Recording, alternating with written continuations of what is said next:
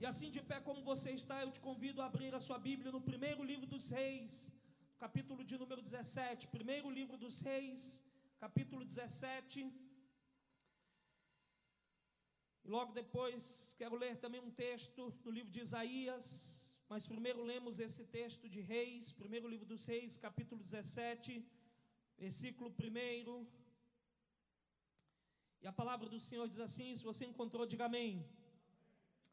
Então Elias, o tisbita dos moradores de Gileade, disse a Acabe: Vive o Senhor Deus de Israel, perante cuja face estou, que nestes anos nem orvalho nem chuva haverá, senão segundo a minha palavra. Depois veio a ele a palavra do Senhor, dizendo: Vai-te daqui e vira-te para o oriente, e esconde-te junto ao ribeiro de Querite, que está diante do Jordão e há de ser que beberás do ribeiro, e eu tenho ordenado aos corvos, aos, aos corvos que ali te sustentem.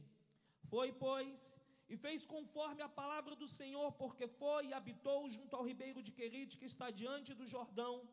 E os corvos lhe traziam pão e carne pela manhã, como também pão e carne à noite, e bebia do ribeiro.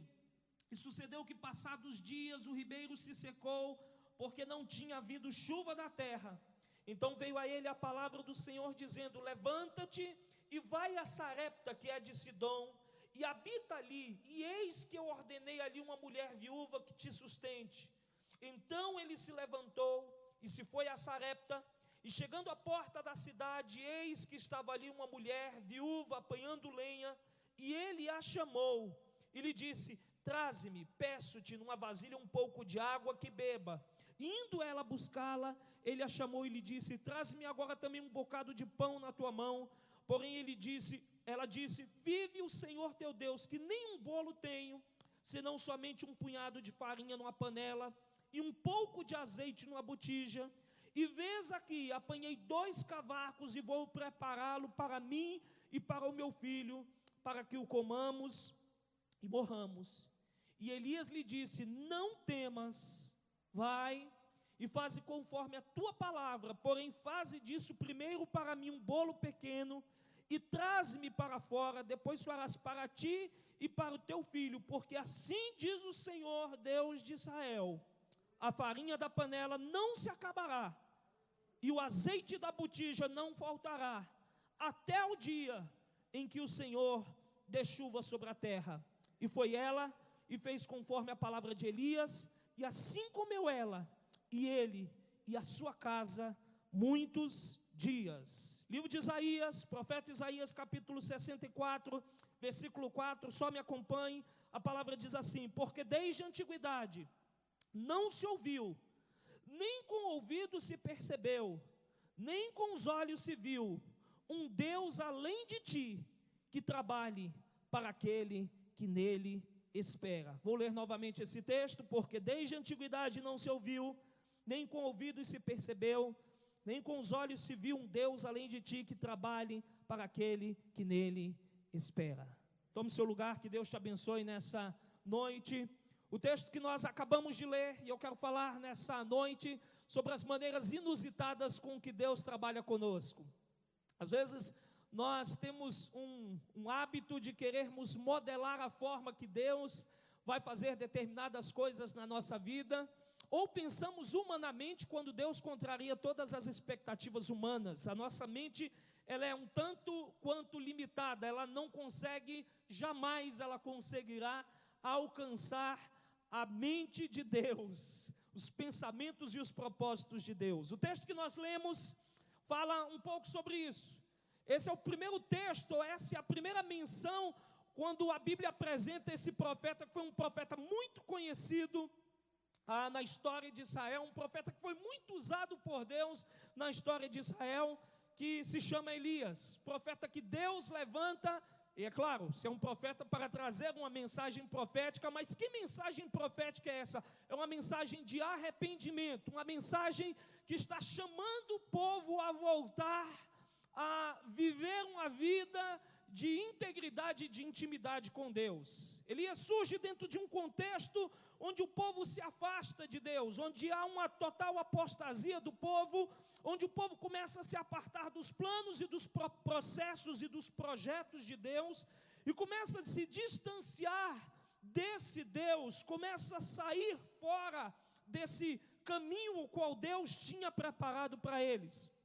Vem a palavra do Senhor, porque o pecado toma conta daquela nação, ah, o pecado toma conta daquele povo, e vem uma palavra de Deus da parte de Deus através de Elias para toda a nação, especialmente para Acabe, que reinava naquela época, dizendo: Vive o Senhor, Deus de Israel, perante cuja face estou, que nestes anos nem orvalho, nem chuva haverá, senão segundo a minha palavra. Era uma palavra em que Deus cerrava literalmente os céus. E que Deus estava dizendo: não vai acontecer chuva, chuva não virá, não vai haver orvalho. Olha, a gente não precisa ir muito longe, a gente sabe a importância da chuva e sabe também da importância do orvalho, especialmente ah, nós que somos de Brasília e os brasilienses sabem o que eu estou falando. Quando nós chegamos nesse período de estiagem, que começa ali abril, maio, né? E vai às vezes, muitas vezes, abril a gente ainda tem algumas chuvas, mas nesse período de junho, julho, onde há uma estiagem profunda, a gente vê que tudo fica muito seco, aquela aparência de falta de vida. A nossa respiração às vezes fica um tanto é, difícil pela sequidão. Agora você imagine um período em que a chuva cessa e Tiago Lá na carta de Tiago, lá no Novo Testamento, a gente vai ver a citação que esse período de estiagem ele dura mais do que três anos, ou seja, não é um tempo de alguns meses, é um verdadeiro período de seca devido ao afastamento desse povo. Agora eu quero que você me acompanhe, porque depois que ele dá essa palavra dizendo: Olha, não vai cair chuva sobre a terra, consequentemente essa palavra o alcança. E a gente tem falado isso, pode parecer um tanto quanto repetitivo nas nossas mensagens, mas o fato de nós crermos em Deus, vivermos em Deus, crermos da esperança em Jesus, termos uma esperança viva em Cristo Jesus, isso não pressupõe que nós vamos estar fora de todos os problemas ou vamos estar fora numa bolha super, mega, hiper protegidos, que não vamos vivenciar as lutas do dia a dia. Isso faz parte da vida. E o mesmo profeta que declara para Israel e para Acabe, especialmente, dizendo: Olha, a palavra do Senhor é essa, vai cessar a chuva, não vai cair chuva, não vai cair orvalho. É um profeta que agora também sofre os reflexos dessa palavra, porque a chuva também não vem sobre ele, ele faz parte daquele povo, ele está inserido dentro daquele contexto. Você está entendendo? Você está entendendo que ah, é, é, e eu acho muito interessante o texto de João 16, quando Jesus diz que no mundo nós íamos ter aflições. Não é porque eu queira passar aflições, não, mas é porque isso traz uma verdade. Aflições faz parte, ou elas fazem parte da nossa vida. Ninguém aqui quer passar por aflições. Mas a gente precisa entender que nós estamos dentro de um contexto onde a vida nos reserva muitos momentos difíceis. São momentos permitidos por Deus. Nada foge do controle de Deus. Deus está no controle de todas as coisas. Todas as coisas acontecem mediante a sua permissão. Por mais que isso possa parecer um tanto quanto estranho para a gente entender isso, mas tudo está debaixo do controle de Deus. Deus não perde o controle de nada.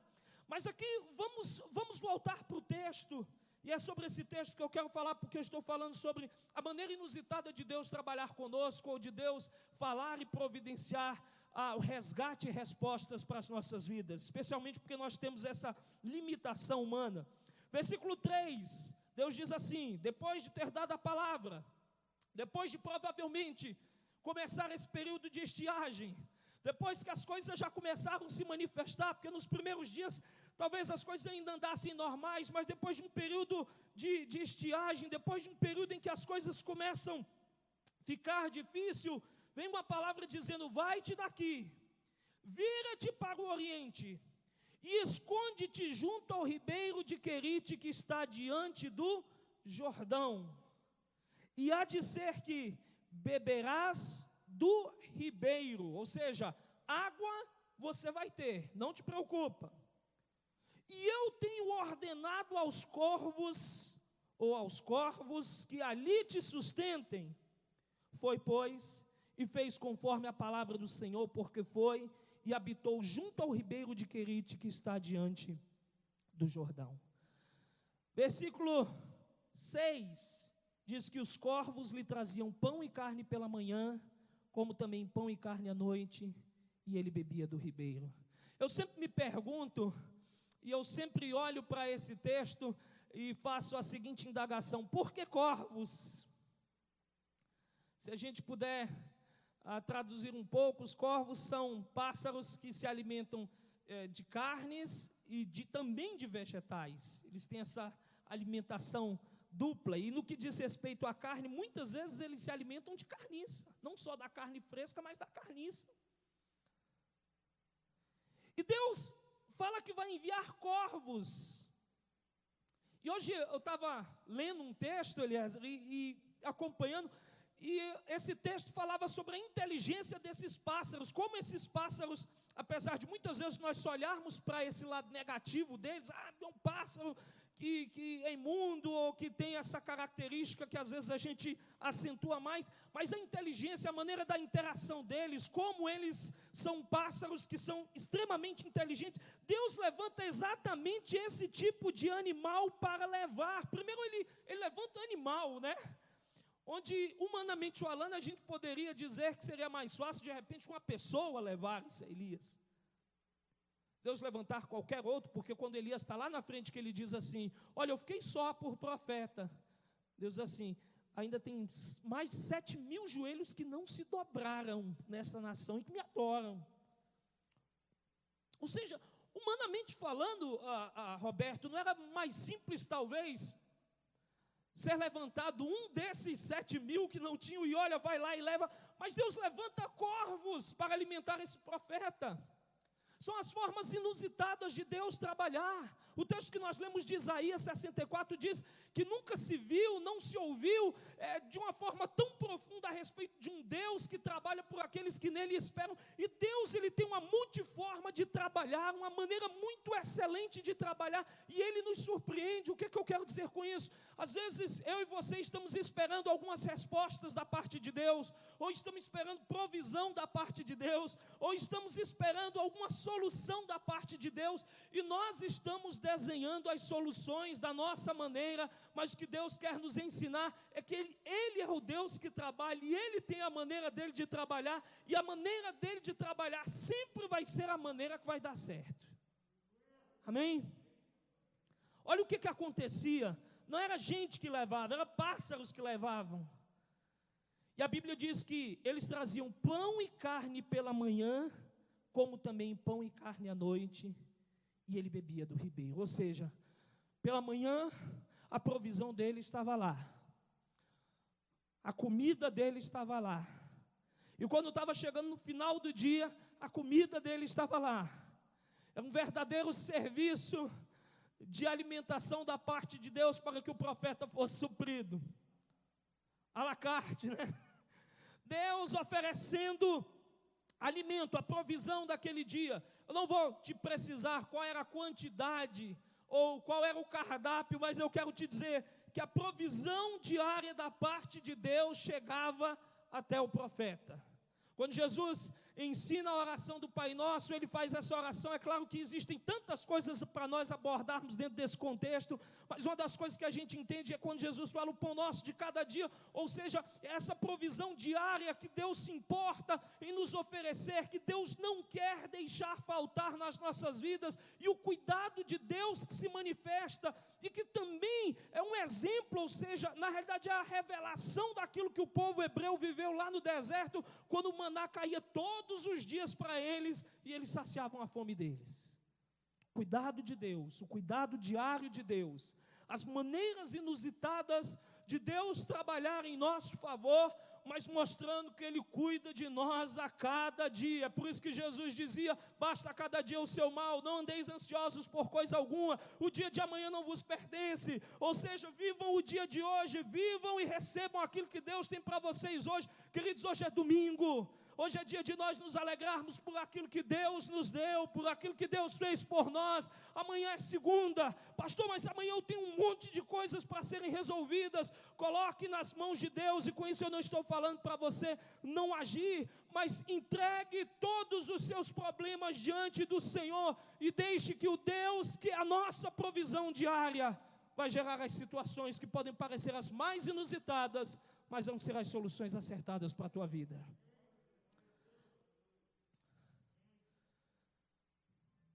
Tudo beleza, né?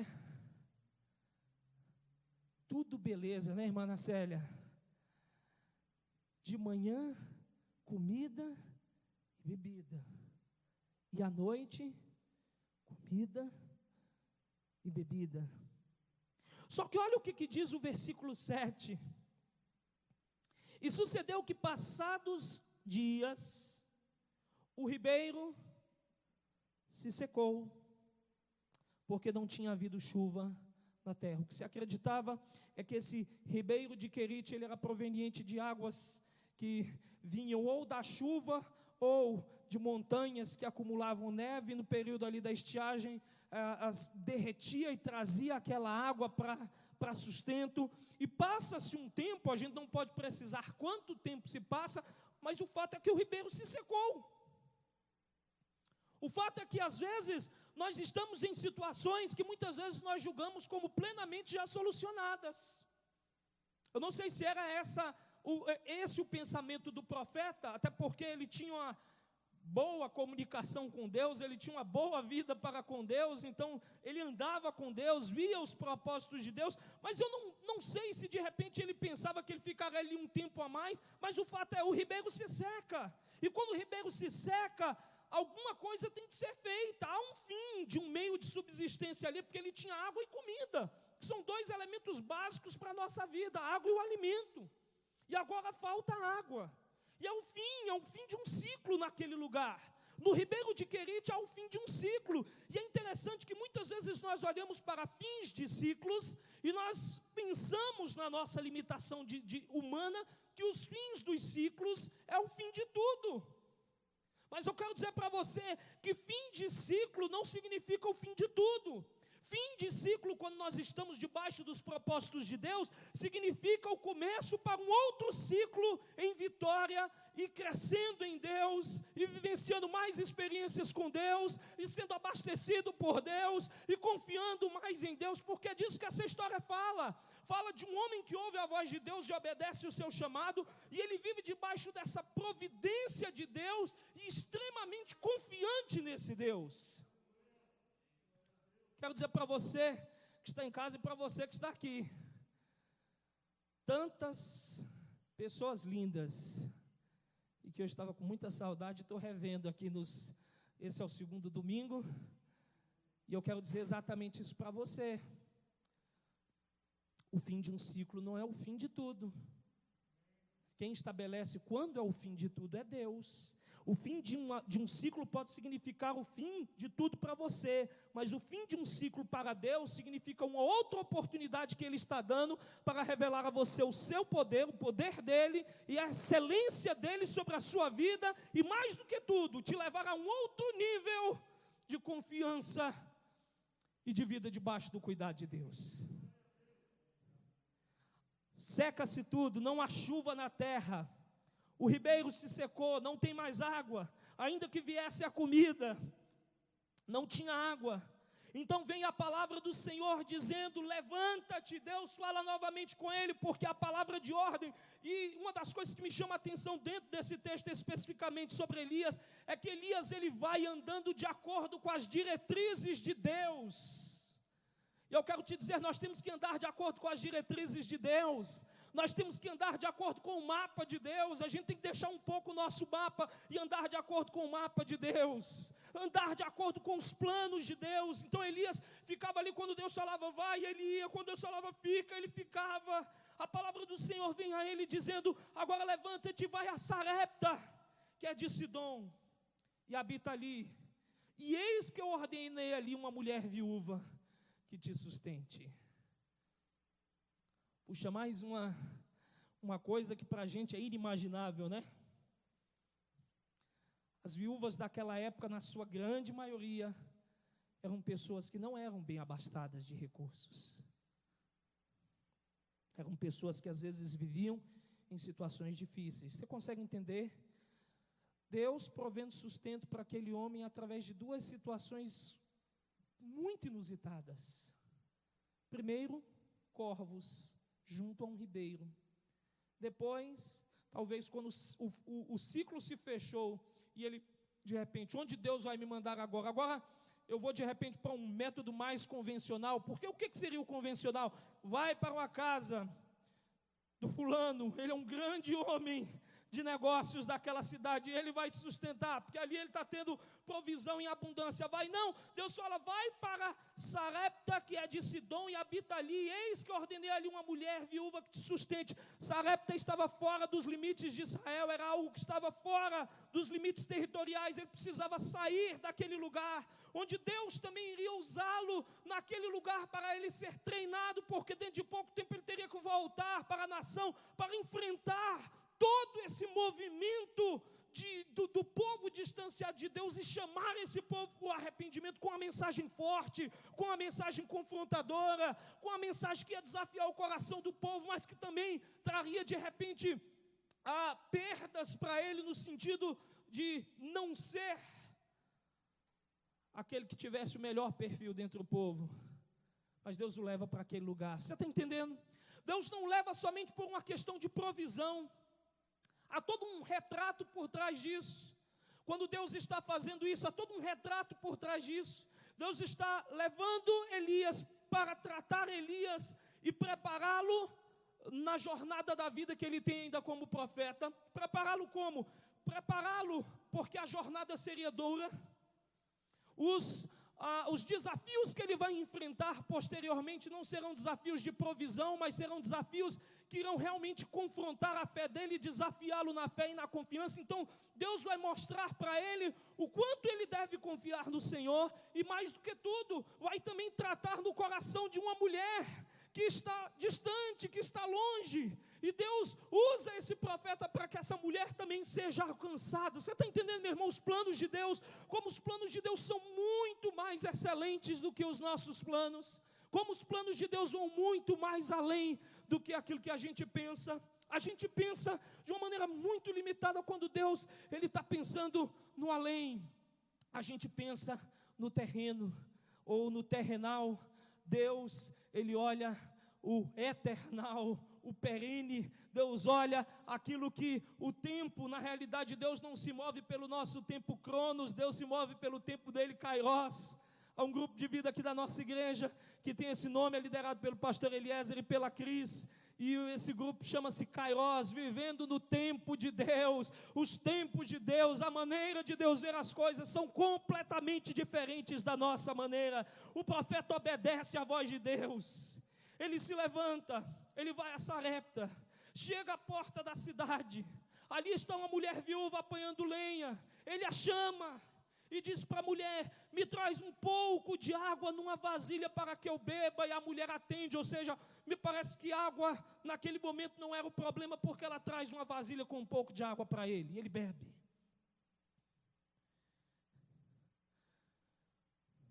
E o versículo 11 diz: Agora me traz também um bocado de pão na tua mão. Ela disse: Vive o Senhor teu Deus que nem um bolo tenho, senão somente um punhado de farinha numa panela e um pouco de azeite numa botija. Puxa, pedir que o profeta vá à casa de uma pessoa que tem um pouco de farinha e um pouco de azeite numa botija, e ela ainda, ela ainda é bem categórica, e ela diz assim: e olha, vês aqui, eu apanhei dois cavacos, ou seja, eu apanhei um pouco de lenha, um pouco de madeira, e vou prepará-lo para mim e para o meu filho. Para quê? Não sei se você está me acompanhando aqui, ou você também em casa, para que comamos e. Para que comamos e morramos. Em suma, o que aquela mulher estava dizendo: Olha, eu já te dei a água, agora você está me pedindo comida, eu tenho um pouquinho só de farinha e de azeite, e o que eu tenho dá para preparar aqui uma coisinha para mim, para meu filho, nós vamos comer e nós vamos morrer, porque não tem mais nada para a gente. As expectativas, talvez, daquele lugar que também tinha sido alcançado pela seca, porque é o que dá a entender, apesar de fora do território, tinha sido alcançado também por aquela situação, era uma situação um tanto quanto calamitosa também. Deus manda o profeta para ir para a casa de uma mulher que tem um punhado de farinha e um pouco de azeite. Não era mais fácil uma pessoa que tinha muita farinha e muito azeite, não. Mas Deus manda para a casa dessa mulher que tem um pouco só. E ela diz: Olha, eu vou preparar algo. Eu estou juntando aqui um pouco de madeira. Eu vou preparar algo para mim, para o meu filho. Nós vamos comer e nós vamos morrer. É o que eu tenho para te dizer nesse instante. A água eu já te dei, agora não tenho mais o que fazer. E a palavra de Deus diz, versículo 13: Elias diz à mulher: Não temas. Ao longo desses últimos meses, nós temos escutado tanto essa palavra, não temas. Eliezer já subiu nesse púlpito e pregou, não temas. Sérgio já subiu aqui e disse, não temas. Roberto já subiu e disse, não temas. William já ministrou na quinta-feira e disse, não temas.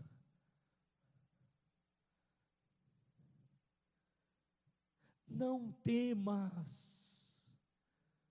Ei, vamos começar o nosso domingo com essa palavra. Não temas, não é porque o problema não existe, queridos, tem problema lá fora. E nós fazemos parte de tudo isso, nós estamos inseridos dentro desse contexto. Nós temos as nossas lutas, os nossos gigantes, nós temos que orar pela nossa nação, nós temos que orar ah, pelo, pelo Brasil, nós temos que orar pelo mundo, nós temos que orar para que esse tempo cesse para que essas situações se controlem, mas o que Deus quer dizer para a gente, isso não significa, e eu vou voltar a dizer, não significa que nós não vamos passar por problemas e que nós vamos estar fora de todos esses contextos, mas o que Deus quer nos animar é dizendo: não temas, e esse não temas de Deus é muito vinculado com aquela mensagem de Jesus que diz: Eu vou estar com vocês todos os dias até a consumação dos séculos. Isso não é exclusão do problema, mas é quando nós estamos no problema. Jesus está dizendo: Eu estou convosco todos os dias, eu estou no barco, eu estou no barco, eu estou no barco. E Elias diz: Não temas, vai e faze conforme a tua palavra. Ou seja, qual palavra? Vai lá e faz o bolo vai lá e faz aquilo que você ia fazer. Só que eu quero acrescentar algo. Estou falando da palavra do profeta, tá? Estou mudando, mas é a palavra do profeta. Porém, há um porém, há um mais aí, né? Faze disso primeiro para mim um bolo pequeno, traze-me para fora, depois farás para ti e para o teu filho. Meu irmão, a farinha já era pouca.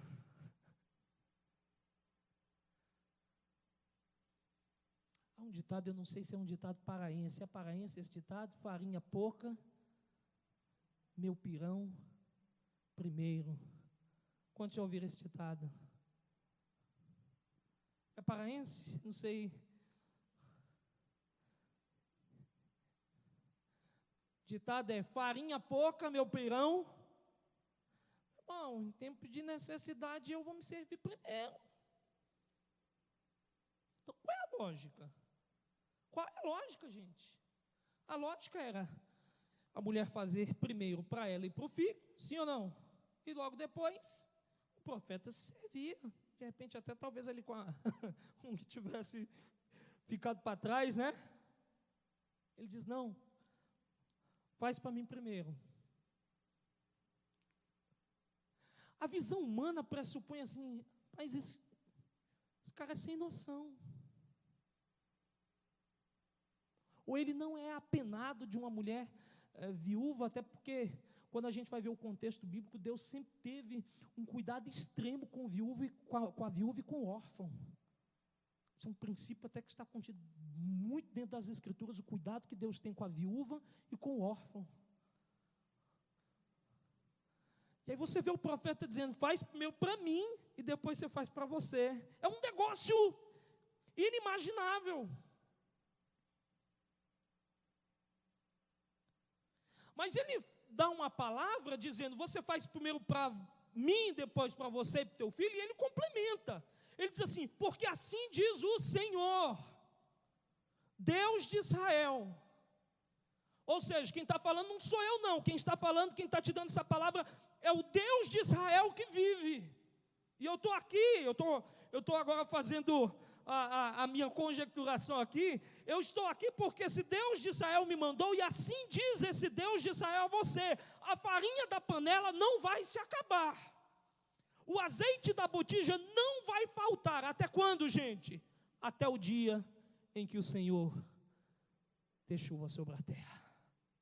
Ei, mulher, eu vim aqui e eu estou sendo tratado por Deus na minha confiança, porque eu estou andando ah, na confiança da palavra de Deus e vendo a providência de Deus na minha vida, e Deus me trouxe aqui também para que você possa entender que Ele é a tua provisão e é Ele que vai prover aquilo que você necessita, e a palavra é: o azeite, a farinha da panela não vai se acabar, e o azeite da botija não vai faltar até o dia em que o Senhor dê chuva sobre a terra.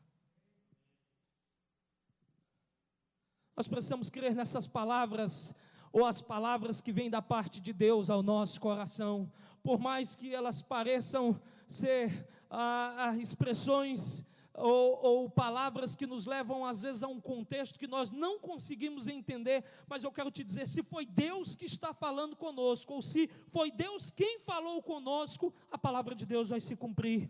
E a Bíblia diz assim: foi ela e fez conforme a palavra de Elias. O que eu vejo é que aqui já começa uma centelha de fé, porque aquela mulher podia chegar e dizer assim: Não, eu estou te vendo aqui, não vou fazer para o meu filho e para mim primeiro, e depois você come. Não, mas ela ouve aquela palavra do profeta dizendo: O Deus de Israel está mandando te dizer que não vai faltar farinha da panela e não vai se acabar o azeite da botija até que deixou sobre a terra, e ela crê naquela palavra. O que é que eu e você temos crido? O nosso coração está posto em Deus. O nosso coração está posto em Deus. Nós estamos crendo nas promessas do Senhor. Nós estamos crendo naquilo que Deus nos prometeu. Quantas promessas nós temos da parte de Deus? Eu creio que você tem muitas. Muitas delas já se cumpriram muitas ainda estão na tua mente, no teu coração, e você guarda do teu coração as promessas de Deus, e você também, porque eu guardo no meu as promessas que Deus fez para mim, as que se cumpriram, eu já o glorifiquei por isso, as que não se cumpriram, eu guardo do meu coração. Há uma canção que diz, e eu não sei se a gente, apesar de que a turma já tem todo um desenho aí, eu quebro os desenhos da turma, né? Diego, se depois você puder, sobe aqui comigo.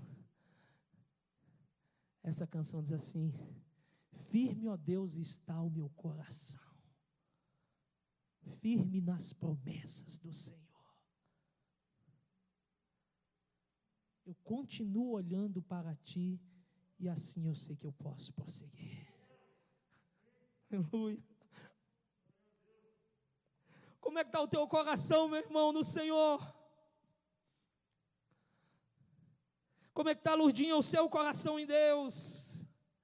Firme, ó Deus, está o meu coração no Senhor.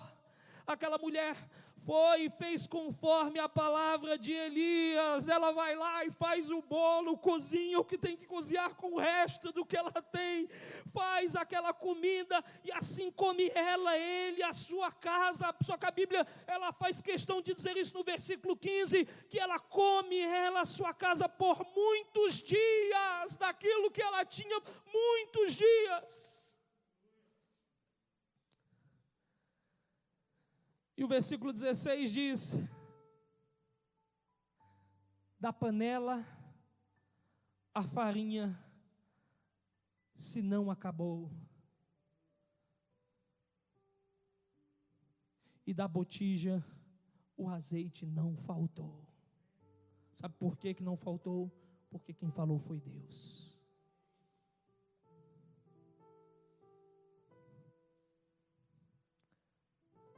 Se Deus falar, Deus é garantidor. A palavra dele não volta vazia.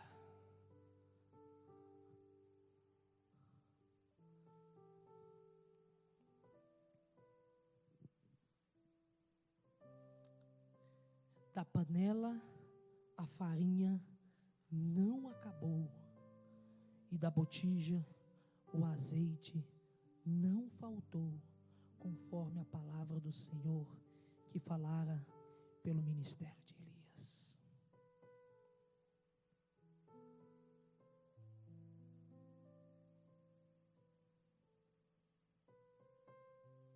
E assim eu sei que posso prosseguir, e mesmo quando eu chorar, as minhas lágrimas serão para regar a minha fé e consolar meu coração.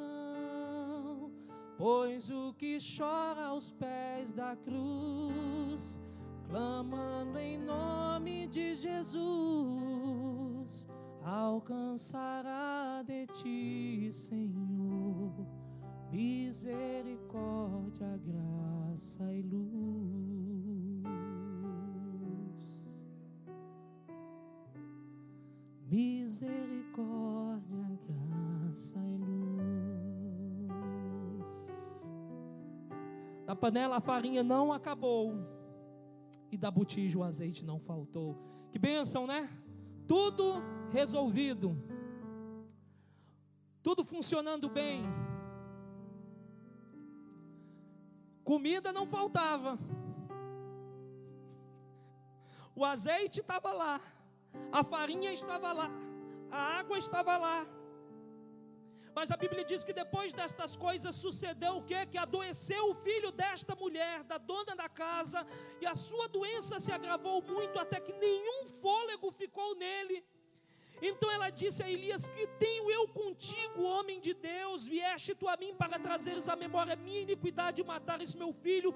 E ele lhe disse: Dá-me o teu filho. E ele o tomou do seu regaço e o levou para cima, ao quarto onde ele mesma habitava e o deitou em sua cama. Ou seja, quando tudo parecia plenamente resolvido, provido, todo mundo debaixo da plena confiança em Deus, porque tinha mantimento, a uma perda, a uma perda momentânea, a uma, a uma perda que tenta abalar a fé, que tenta levar a fé em marcha ré e retroceder. Porque o Deus que proveu agora é o Deus que, segundo a mulher, está castigando ela. Eu não sei porque que muitas vezes nós temos essa essa ideia e é uma ideia que nós carregamos muitas vezes, que tudo que nos acontece é um sistema punitivo da parte de Deus. Nós não conseguimos muitas vezes enxergar esse Deus como um Deus gracioso, um Deus que nos ama. Quando nós passamos perdas, nós já tentamos logo trazer uma explicação de que parece que é Deus que está nos condenando e trazendo alguma coisa de ruim para nós. Quando muitas vezes as situações que nos acontecem ou são coisas da vida que nós estamos sujeitos, que nós estamos realmente no dia a dia da vida e que nós estamos sujeitos, ou então são situações que Deus permite que aconteça para exercitar a nossa fé, amadurecer a nossa vida, nos fortalecer e revelar que Ele é Deus em nossas vidas. Diz: Me dá o teu filho aqui. Ele clama ao Senhor e diz: Ó oh, Senhor meu Deus, também até esta viúva com quem eu moro afligiste, matando-lhe seu filho. Então ele se coloca ali sobre o menino e roga a Deus para que torne a alma deste menino a entrar nele. E o Senhor ouve a voz de Elias, e a alma do menino torna a entrar nele, e ele revive. Elias toma o menino, traz do quarto a casa, o à sua mãe, e diz Elias a ela: Vês aí, teu filho vive. Ou seja, eu não sei quantos milagres que você pode ah, identificar nesses dias, ou desse texto que nós estamos vendo. céus que se fecham, provisão de Deus que vem sobre o profeta lá no ribeiro de Querite, com corvos trazendo alimento, água que ele tem, quando tudo cessa e parece que a provisão se acabou, é o fim de um ciclo. Deus traz um novo ciclo com novas promessas, com um novo tempo, com novos milagres e milagres. Ah, elevam a nossa alma, milagres fortalecem a nossa fé, milagres nos levam a uma nova dimensão em Deus. Eu vejo dessa forma, se nós entendemos esses milagres de Deus e não entender o milagre no contexto que nós vamos compreender as ações de Deus, mas se nós vemos o milagre como milagre, vemos o milagre como ação de Deus para nós, a nossa alma se eleva em Deus, o nosso espírito se conecta em Deus de uma maneira diferente, nós começamos a andar num outro nível de fé. Há um novo ciclo que Elias vive, e esse novo ciclo agora é para trazer uma mulher que também precisa viver um novo ciclo, e essa mulher que o sustenta, vive o ciclo da provisão, da confiança, de ver Deus multiplicando. Eu não sei como aquela farinha não acabava, mas não acabava. Eu não sei como o azeite não acabava, mas todas as vezes que ela ia naquela botija, tinha azeite, tinha farinha, e ela fazia alimento para eles mas de repente a necessidade vem, um outro nível de fé é exigido, um outro nível de visão é exigido. É isso que eu quero te dizer. Cada vez que nós somos provados, o Senhor está nos dando a chance. É uma outra canção, né? Eu vou pregando, vou lembrando das canções. O Senhor vai nos dando uma chance de crescermos um pouco mais. Se nós entendermos esses tempos que nós estamos vivendo, as nossas vidas não vão ser mais as mesmas. Não sei se você concorda comigo, mas se nós entendermos isso que nós estamos vivenciando, a nossa vida não vai ser mais a mesma. Deixa eu terminar, porque senão eu excedo o tempo. Toma o teu filho, aquele que estava morto está aqui. Então a mulher disse a Elias: Nisto conheço, agora que tu és homem de Deus, e que a palavra do Senhor na tua boca é verdade. Eu me permito a dizer isso, eu não sei se o milagre da farinha e da botija tinha sido suficiente.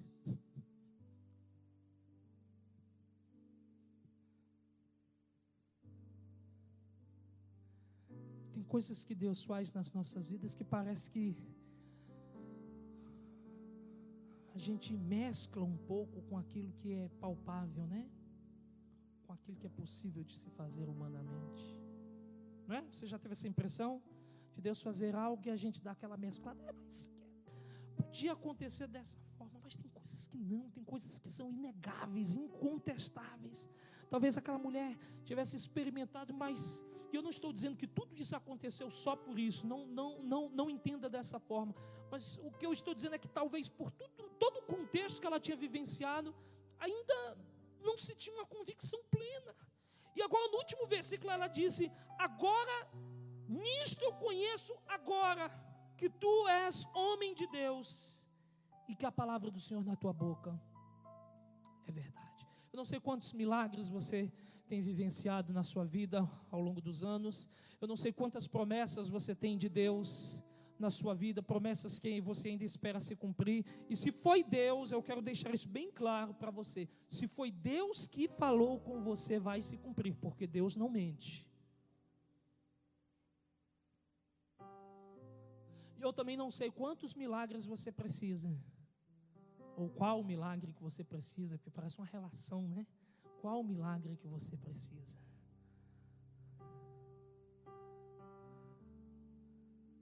Mas eu quero te dizer que Deus é poderoso para fazer infinitamente mais, além daquilo que pedimos ou do que nós pensamos. Deus é poderoso para fazer infinitamente mais, além daquilo que nós pedimos ou do que nós pensamos, não só na questão de quantitativo, mas especialmente também daquilo que nós pedimos e muitas vezes estamos pedindo de maneira equivocada. Deus é poderoso para fazer infinitamente mais diferente além daquilo que nós pedimos ou do que nós pensamos. Se você precisa de ressurreição aí, se você precisa de que coisas voltem a viver, se você precisa de que Deus traga realmente uma nova vida a um contexto que você está vivendo, se você precisa da provisão de Deus. E, irmãos, todas as vezes que eu falo de provisão, eu digo isso de uma maneira muito clara. Falarmos sobre provisão não nos exime como igreja de fazermos o nosso papel. Quando eu digo isso, você está precisando de provisão, vamos orar. Não estou dizendo ore, a igreja não vai fazer. Nós que somos o corpo de Cristo precisamos agir. É por isso que o pastor Eliezer falou aqui sobre nós contribuirmos com alimentos, com cestas, com as nossas ofertas, porque nós, igreja, precisamos ser a manifestação desse Cristo que chega até as pessoas com a palavra de vida, sim, mas com alimento, com um cobertor, com a presença, com a visita, com a mão amiga. Mas se você está precisando da provisão espiritual da parte de Deus, Deus ele quer trazer provisão à sua vida, Deus quer trazer cura, Deus quer trazer nova vida à sua casa, Deus quer trazer libertação à sua casa, Deus quer trazer provisão à sua casa, e tudo isso para que você caminhe num caminho de excelência e de confiança em Deus. Vamos ficar de pé.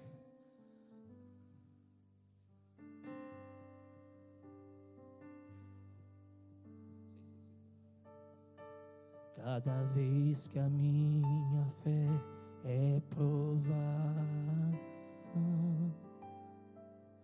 tu me dás a chance de pouco mais. As montanhas e vales, desertos e mares que atravesso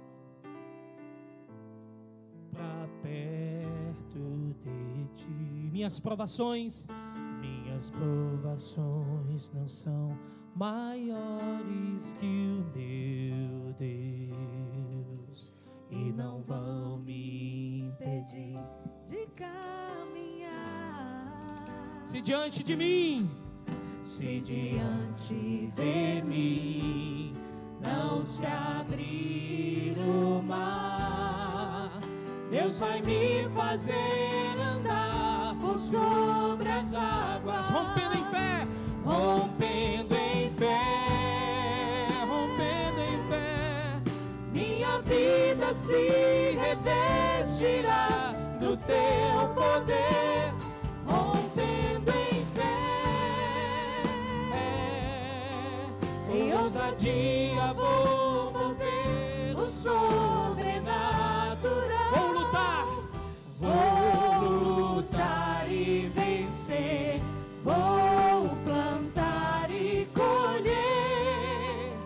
cada dia vou viver rompendo em fé. Cada vez que a minha fé é provada. Cada vez que a minha fé é provada Tu me das a chance de crescer um pouco mais. As montanhas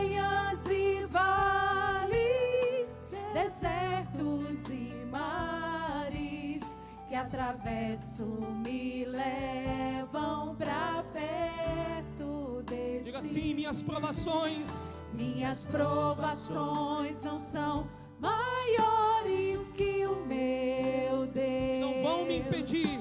E não vão me impedir de caminhar.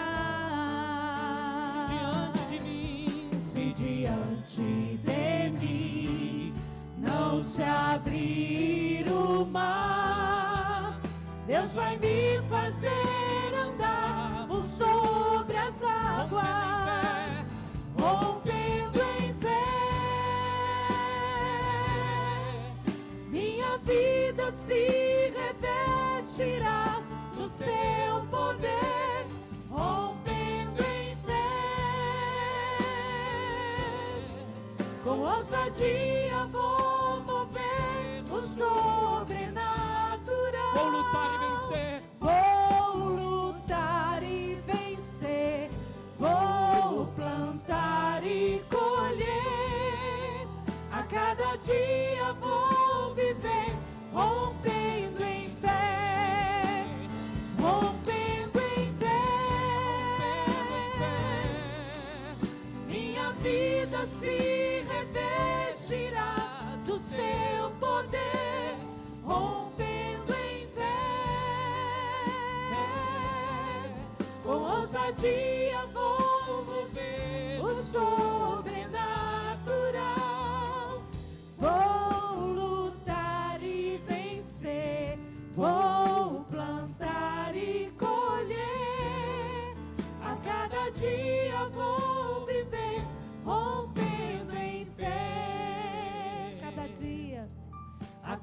dia vou viver rompendo em fé. Cada dia. A cada dia vou viver rompendo em fé. seus olhos nessa noite. Você pode colocar a mão no seu coração. Você que está em casa, eu quero orar por você nesse instante. Você que está aqui, eu quero orar por você nesse instante. Ah, Senhor. Como nós somos carentes de Ti, Deus.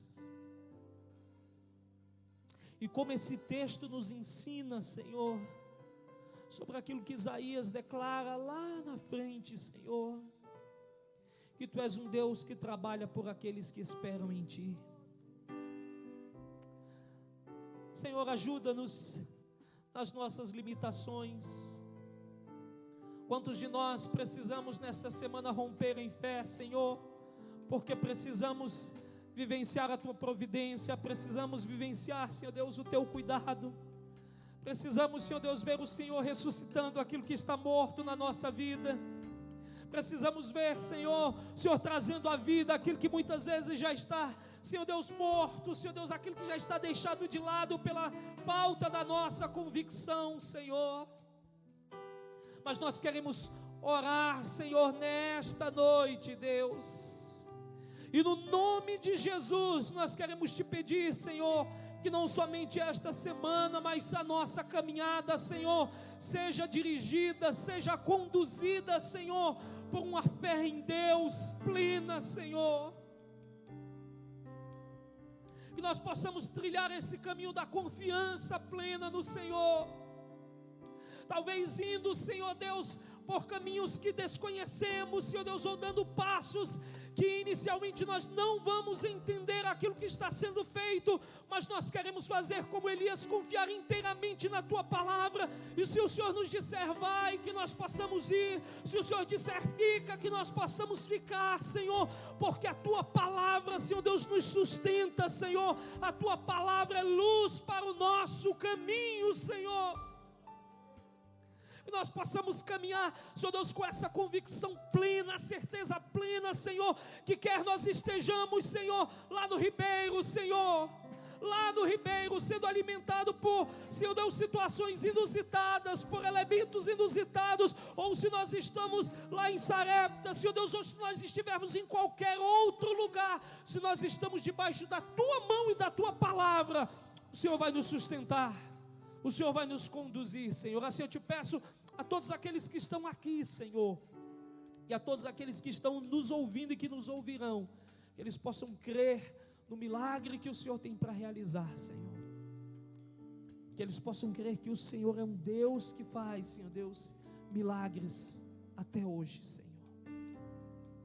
Que o Senhor possa trazer a eles, Senhor Deus, a fé, a convicção, a certeza, o descanso a plenitude de Deus ao coração de cada um deles, Pai. Nós oramos, Pai, e no nome de Jesus, Senhor, nós te agradecemos, Senhor. Nós te agradecemos, Senhor, e nós declaramos rompendo em fé, rompendo em fé, rompendo em fé, Senhor, minha vida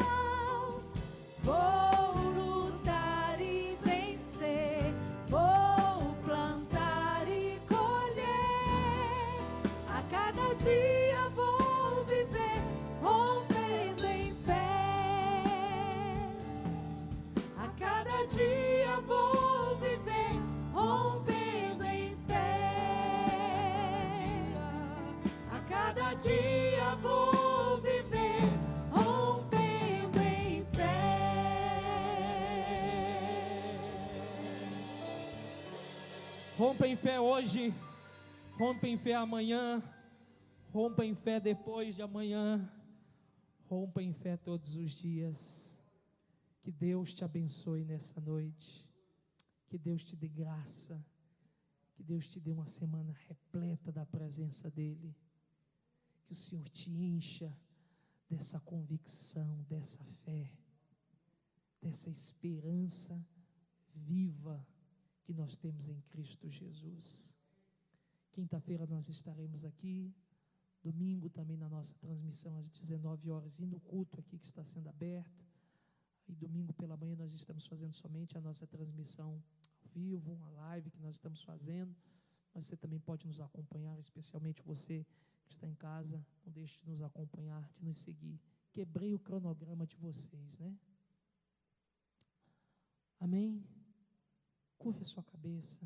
Nós vamos mais uma vez orar e agradecer a Deus. Senhor, obrigado. Obrigado por esta noite. Obrigado, Senhor, porque o Senhor tem trazido uma palavra de consolo, de renovo, de esperança para os nossos corações. Abençoa cada irmão nosso. Abençoa cada irmão nosso. Aqueles que estão, Senhor Deus, necessitados também, Senhor Deus, do alento do Senhor, que o Senhor possa abençoar, abençoar os nossos irmãos estão cumprindo mais um ano de vida, Senhor, no transcurso dessa semana e que foi falado aqui pelo pastor Eliezer. Especialmente nós oramos pelo Júlio, que completa mais um ano de vida hoje. Obrigado, Deus, que o Senhor o sustente, que o Senhor o fortaleça, que o Senhor o conduza a cada dia, Senhor. Que a tua graça esteja com toda a tua igreja, não só esta igreja, mas a tua igreja espalhada por toda a face da terra. Assim nós oramos e no nome de Jesus nós te agradecemos e que a graça do nosso Senhor Salvador Jesus Cristo, o amor de Deus, o nosso Pai, a comunhão e as consolações de Espírito Santo seja com todo o povo de Deus, não só hoje, mas para todo sempre, que todos digam que Deus te abençoe rica e abundantemente, vá na paz do Senhor. E continuamos cantando.